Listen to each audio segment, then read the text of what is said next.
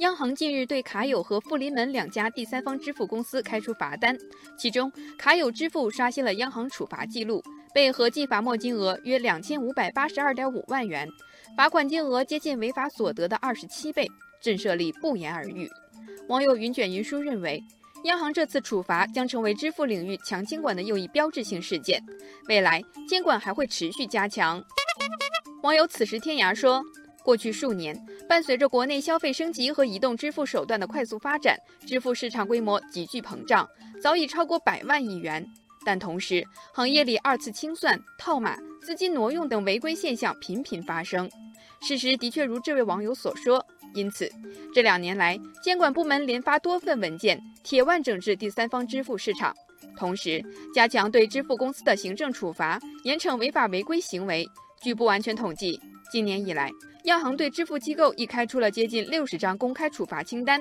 包括拉卡拉、联通支付、钱太保等三十多家机构，被累计罚款金额超过四千七百万元。网友柠檬树说：“强监管之下，第三方支付机构面临极大的转型压力，将彻底告别躺着数钱的日子，而整体利润的缩水也在加速行业洗牌，甚至有一批机构可能出局。”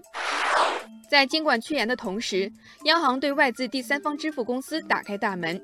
近日，央行官网公示了粤帆商务信息咨询上海有限公司的支付业务许可申请信息。粤帆的注册资本是一亿元，有一家名叫“世界第一”的英国公司持有百分百股权。计划申请的支付牌照类型是互联网支付和移动电话支付。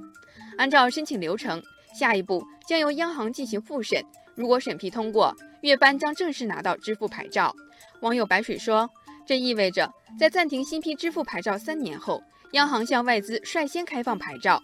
网友星辰大海认为，外资支付机构此时进来，染指 C 端市场几乎没有机会。他们的业务机会在于服务 B 端支付或者跨境支付，可以更好地服务国内企业走出去。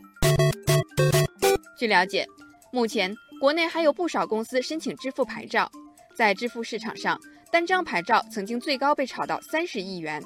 网友一往昔说，在中国第三方支付的赛道上，除了重量级本土选手之外，外籍选手也将入场。再加上国内存量的支付牌照持续减少，绝大多数第三方支付机构都在感叹生存越来越难。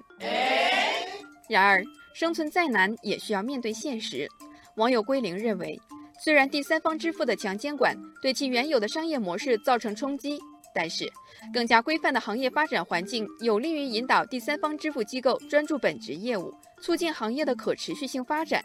网友朝花夕拾说：“未来那些依靠利息生存的支付机构可能会被淘汰，而另一些创新业务机构将可能发展壮大起来。”